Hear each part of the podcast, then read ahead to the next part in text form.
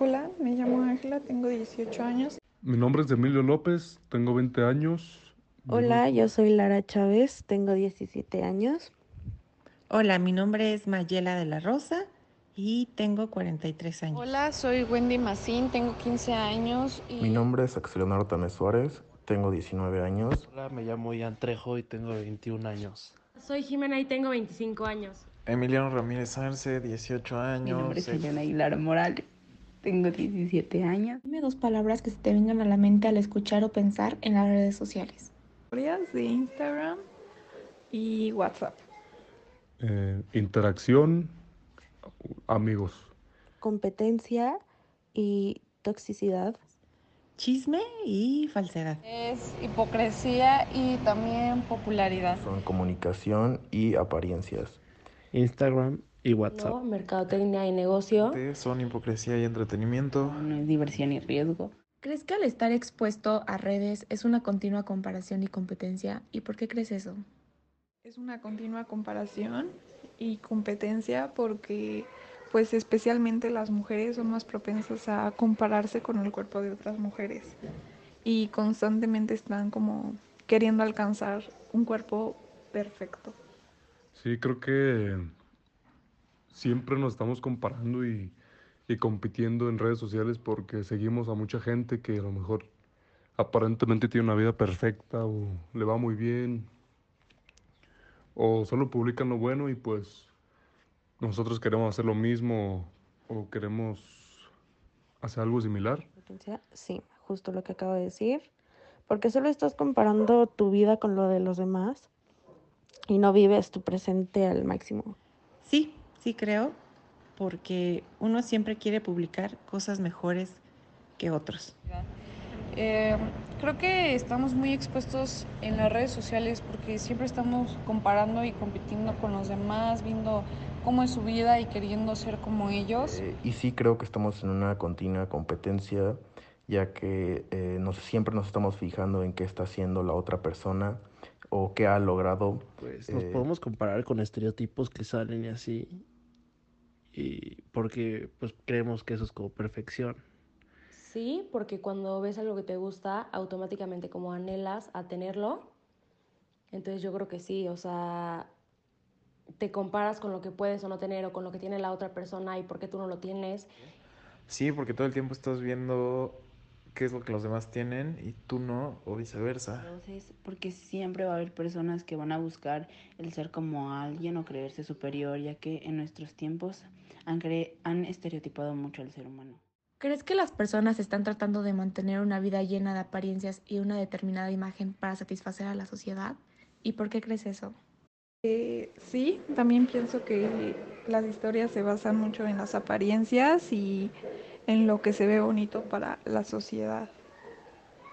Sí, claro, creo que muchas veces a la gente le importa mucho lo que la sociedad piensa de ellos y pues como todos nada más publicamos lo bueno y y la gente en realidad no ve nuestros momentos malos. ¿Verdad? Sí, porque siempre hay estándares en la, en la sociedad, o sea, siempre hay estereotipos que tenemos que cumplir y si no los cumplimos ya no somos guapos, ya no somos inteligentes, ya no somos suficientes, entonces sí. Sí, porque muchos se consideran unos mis reyes, pero en el fondo son unos completos godines. También creo que las personas eh, pues mantienen una vida llena de apariencias y nada más queremos satisfacer a la sociedad porque realmente no nos expresamos como somos y mantenemos una idea falsa de quiénes queremos ser. Sí creo que eh, las redes sociales es una vida, una vida llena de apariencias, este, porque siempre tratas de enseñar la mejor o a, a veces cosas que no son reales en tu vida solo para que las demás personas vean que vives muy bien y a veces en eh, la realidad es que no es así.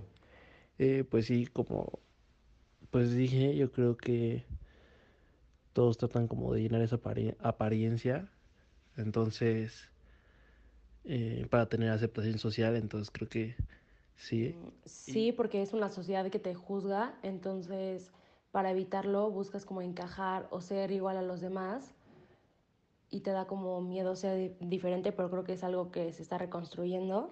Sí, porque la sociedad está llena de, pre- de prejuicios. Sí, porque nuestra sociedad está muy dañada y aunque se ha intentado mostrar lo que en verdad es, siempre vamos a tener críticas o nos van a señalar como solo quieres llamar la atención.